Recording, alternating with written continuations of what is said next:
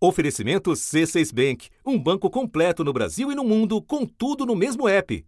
Abra sua conta.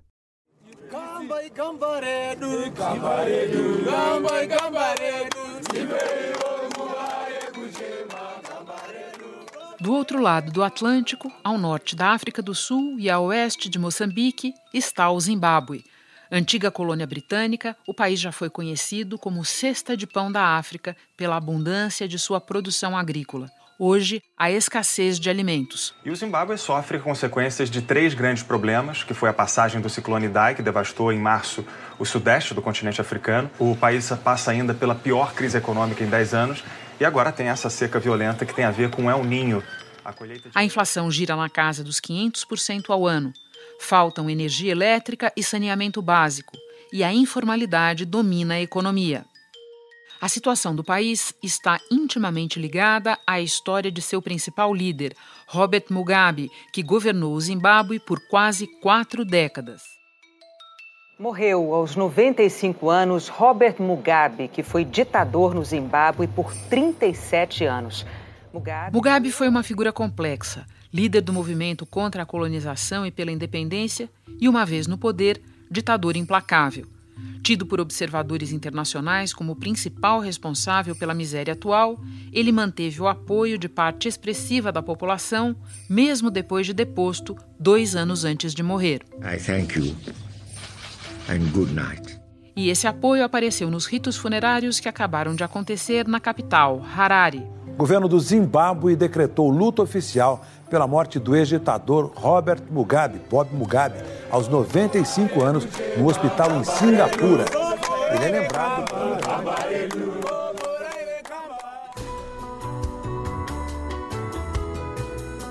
Da redação do G1, eu sou Renata Loprete e o assunto hoje é o Zimbábue depois de Robert Mugabe. Terça-feira, 17 de setembro. Neste episódio, eu converso com dois convidados que estiveram no Zimbábue em momentos cruciais da história do país. O antropólogo britânico Peter Fry, que viveu lá na época da luta pela independência. Depois mudou-se para o Brasil, retornando quando Mugabe já estava no poder. E o repórter Vinícius Assis, que acompanhou em loco os ritos funerários e visitou a famosa Mansão Azul, onde o ditador viveu. Vinícius, para começar uma curiosidade, como é que foi a sua viagem para o Zimbábue? Foi uma aventura incrível. Eu estava cobrindo aqui os ataques xenófobos na África do Sul, né? eu sou baseado em Joanesburgo, é, então não, não comprei passagem aérea, mas eu já tinha providenciado já o, o, o, minha, o meu credenciamento. Não foi um credenciamento barato, o governo cobrou de cada jornalista 200 dólares para se credenciar. Credenciamento para cobrir as cerimônias funerárias. É isso, isso, todos os eventos envolvendo o funeral de Robert Mugabe. Então eu decidi, como em cima da hora, não tinha passagem aérea, eu fui de ônibus, 20 horas de viagem, e aí já foi uma primeira surpresa, né? Porque quando eu cheguei no, no, no ônibus, eu comprei a última, na rodoviária, eu comprei a última passagem do último ônibus do dia. E eu vi que tinha muita gente levando, assim, muita coisa, muita bagagem. E as pessoas levam desde comida até móveis. Eu levei uma simples mochila com algumas roupas, meus equipamentos é, e uma sacola com comida. Realmente já tinham me, me recomendado levar comida, porque lá é tudo muito caro 10, 15 vezes mais caro do que a África do Sul. E aí eu comecei a perceber como a África do Sul e uh, países como Zâmbia, Moçambique são é, é, centros importantes de compras para os zimbabuanos, porque eles saem de lá, onde tudo está muito caro, e vêm comprar comida e outras coisas nos países vizinhos.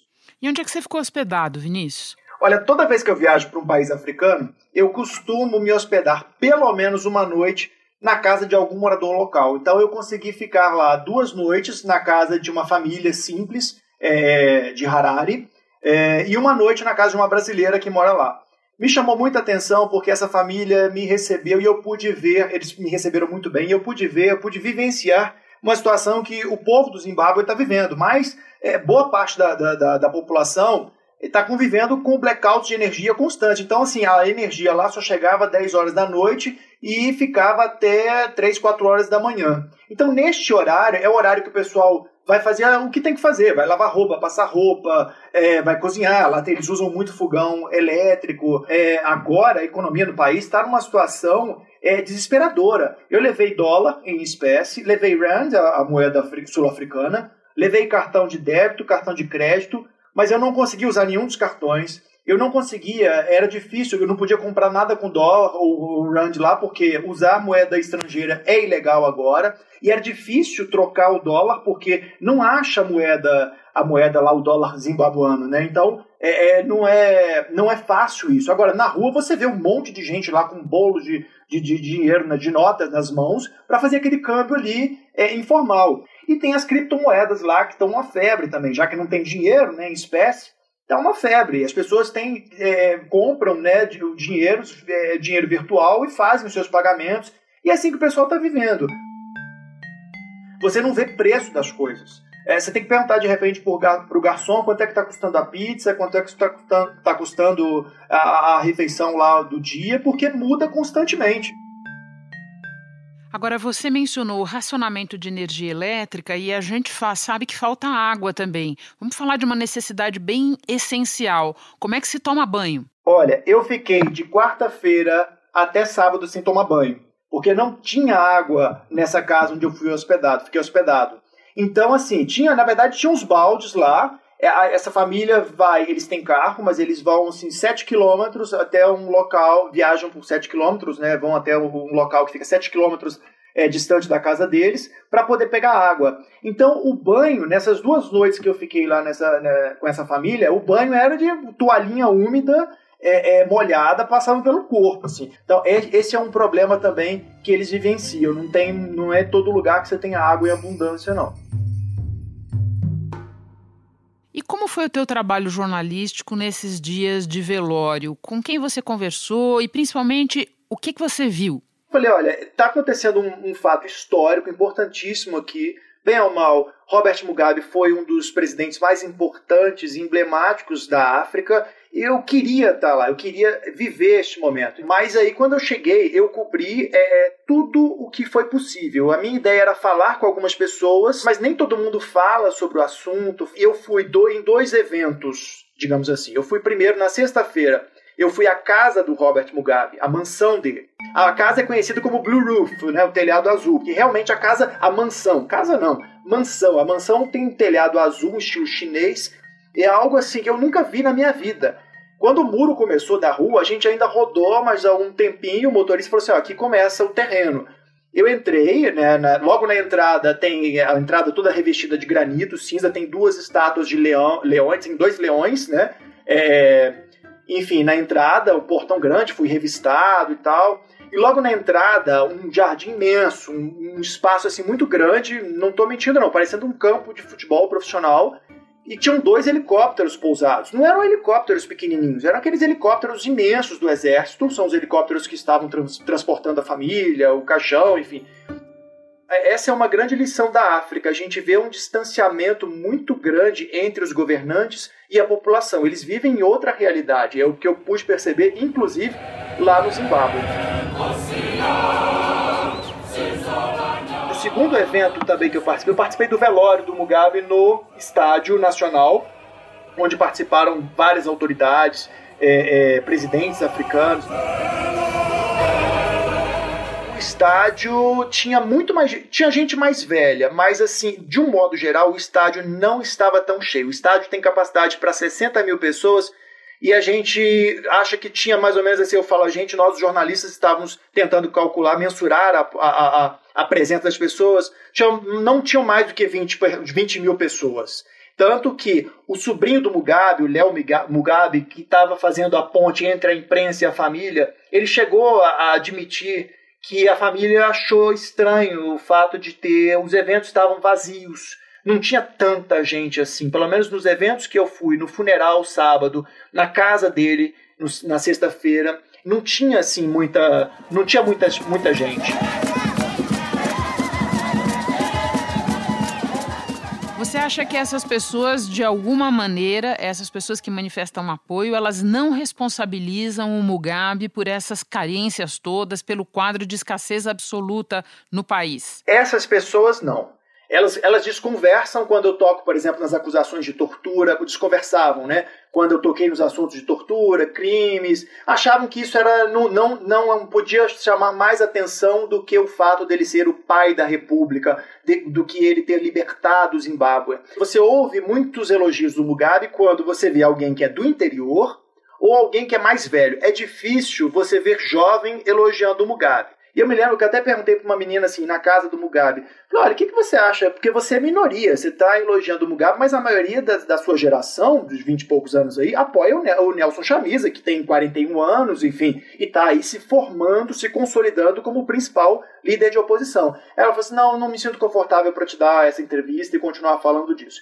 E eu percebia isso em outras pessoas. Esta senhora que me hospedou, por exemplo, se eu falasse, se eu publicasse tudo o que ela falou, da opinião dela, é tudo que ela viveu lá e o nome dela, certamente comprometeria a liberdade dessa senhora. Então, de um modo geral, as pessoas que têm um pouquinho de senso crítico e têm coragem de falar, elas acham que o erro do Mugabe, os erros do Mugabe começaram nos anos 2000, quando ele veio com essa ideia de fazer uma reforma agrária, que há quem diga que foi uma reforma agrária que era necessária, né, que é aquela ideia, eles tinham que tirar é, terras de brancos e passar para negros. Só que o Mugabe fez, foi o que ele fez foi uma, uma reforma agrária de fachada, ele favoreceu os amigos, ele é acusado de ter é, é, favorecido os aliados, todos dizem que foi esse, o início da dilapidação da economia do Zimbábue, que já foi chamado de celeiro da África, foi o principal produtor de comida, de alimentos da África e hoje está sofrendo com escassez de comida. Agora, deixa eu retomar uma divisão que você mesmo mencionou aqui. Nas eleições do ano passado, o candidato de oposição, Nelson Chamisa, ele foi mais bem, bem, votado nas áreas urbanas. Saiu o resultado oficial da eleição do Zimbábue. O atual presidente Emerson Nangagwa foi declarado vitorioso. A oposição não aceita a apuração e acusa o governo de fraude. O vitorioso, que é o atual presidente que você também mencionou, o Emerson Munangagwa, foi mais bem votado no interior. E a gente sabe que há brasileiros morando no interior e que você conversou com eles. O que é que eles contam? Olha, eles contam que é, o povo está assim, desolado, um clima extremamente de tristeza. Eu conversei com três brasileiros que estão estudando aqui, são jovens, na faixa dos 20 anos, e eles viram isso. E há uma diferença muito grande. E na capital você via umas pessoas mais com senso crítico. No interior, não. No interior o pessoal está realmente muito triste, bandeiras hasteadas a meio mastro por, por, todo o país, e o pessoal realmente não admite a possibilidade é, é, de ter um outro Mugabe, um outro herói. As pessoas passam para a gente o reflexo de muita tristeza falam que ele foi um, um bom presidente, que ajudou muito as pessoas Eu carentes. acho que Mugabe, Mugabe era visto como um herói para todos os cidadãos de Zimbábue.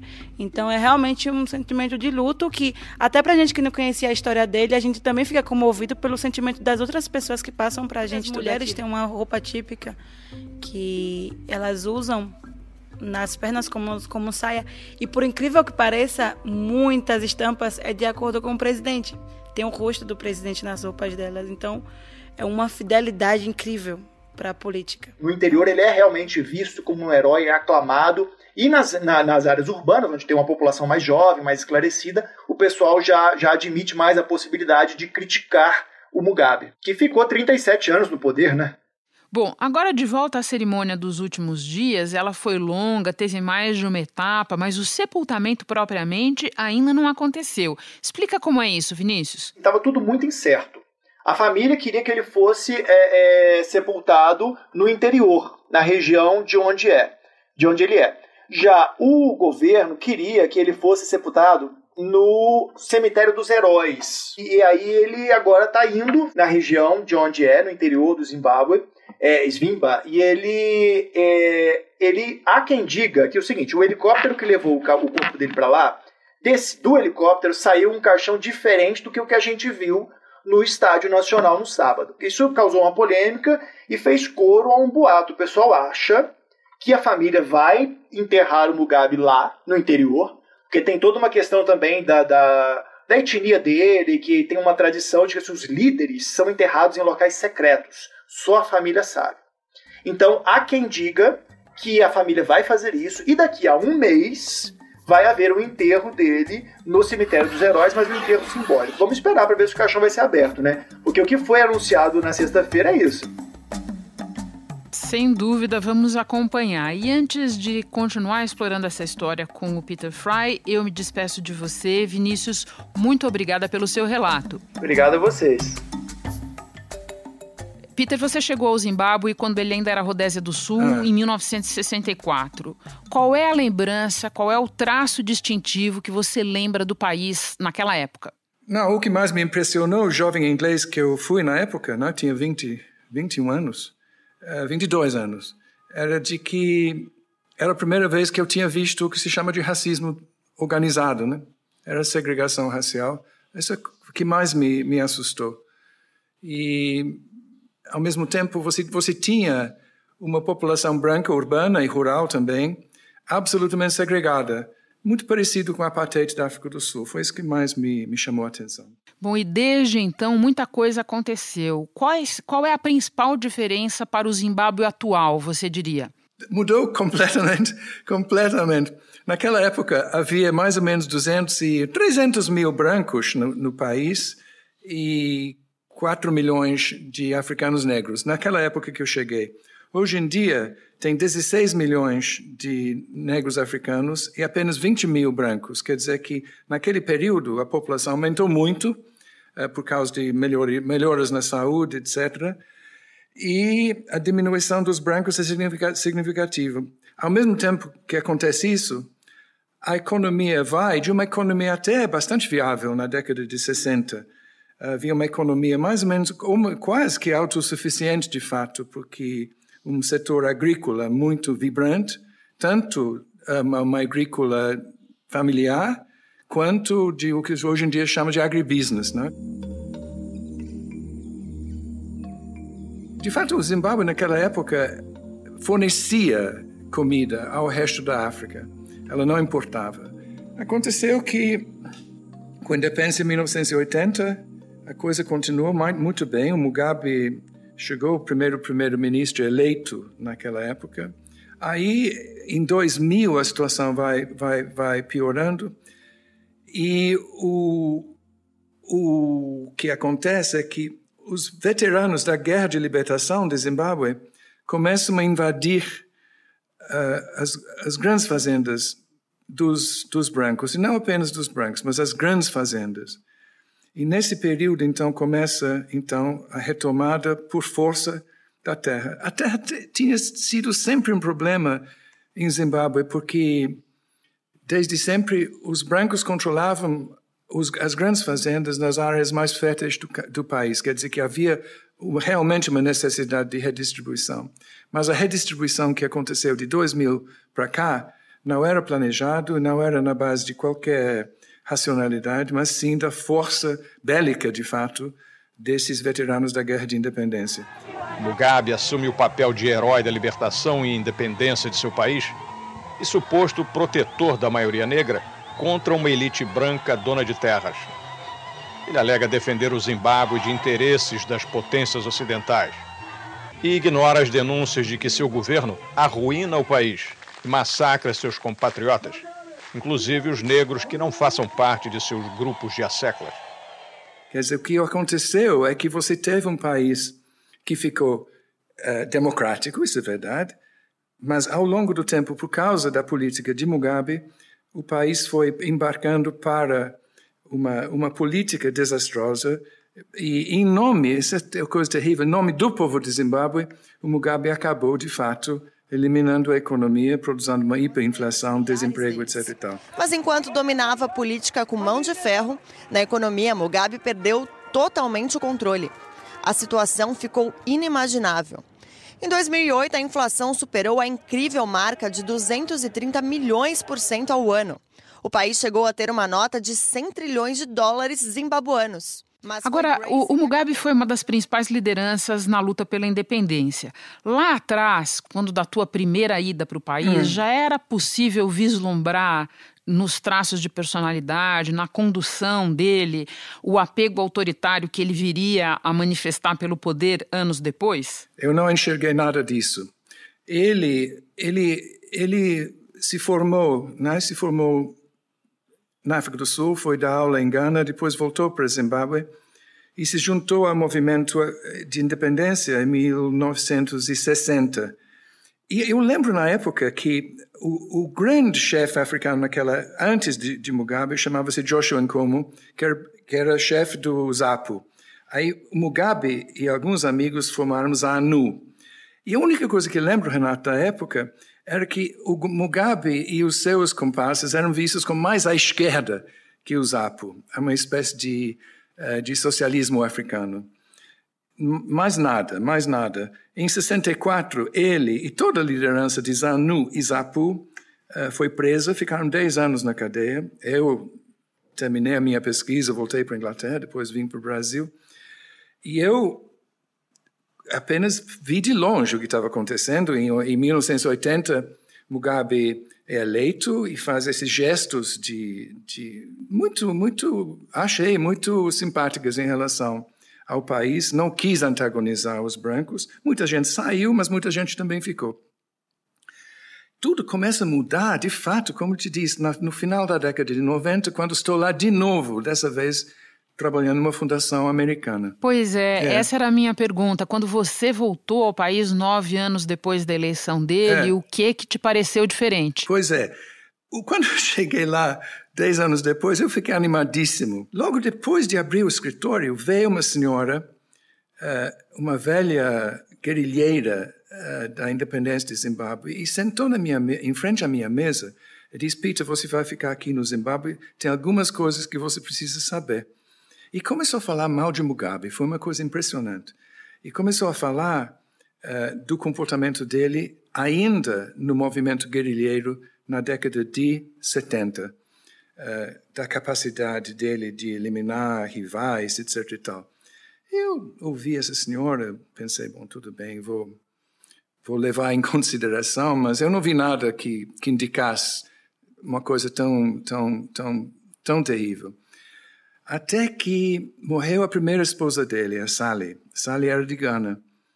E eu fui cumprimentá-lo, como se faz lá em Zimbábue. Quando a pessoa morre, você vai e você estende a mão para, para quem está de luto.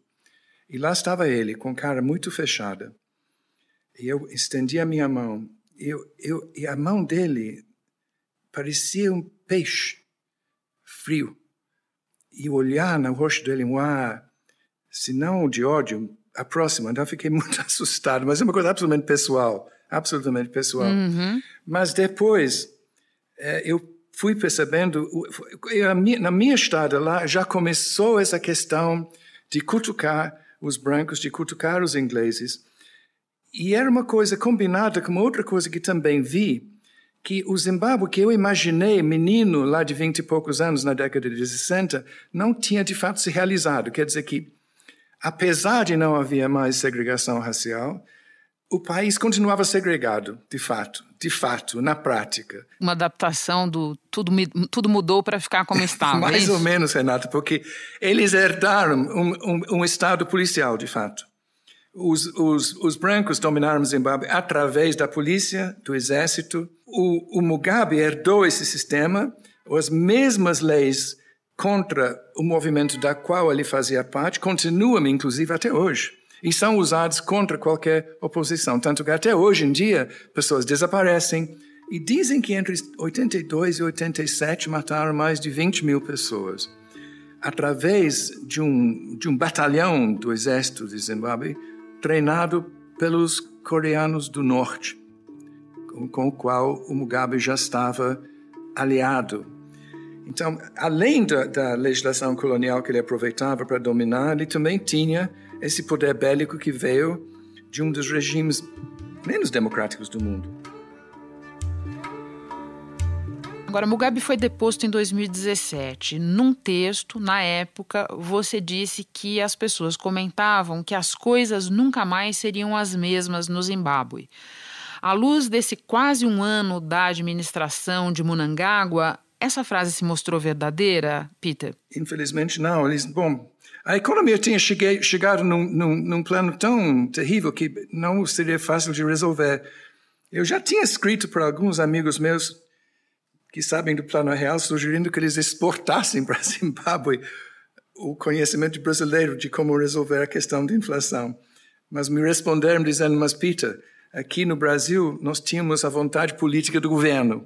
Duvido muito que lá encontraremos a, a mesma coisa. E de fato, não conseguiram melhorar nada, a situação de fato piorou. A economia piorou, a inflação aumentou e, e a, até escassez de, de papel moeda de qualquer denominação, até dólar não tem mais. Peter, mais uma vez, obrigada por compartilhar conosco a sua experiência. Bom trabalho para você aí. Obrigado, Renato. Bom conhecê-la. Prazer é todo meu. Antes de terminar, vale um agradecimento neste episódio à nossa equipe no Rio de Janeiro, em especial a Viviane Matheus. E agora eu fico por aqui. Até o próximo assunto.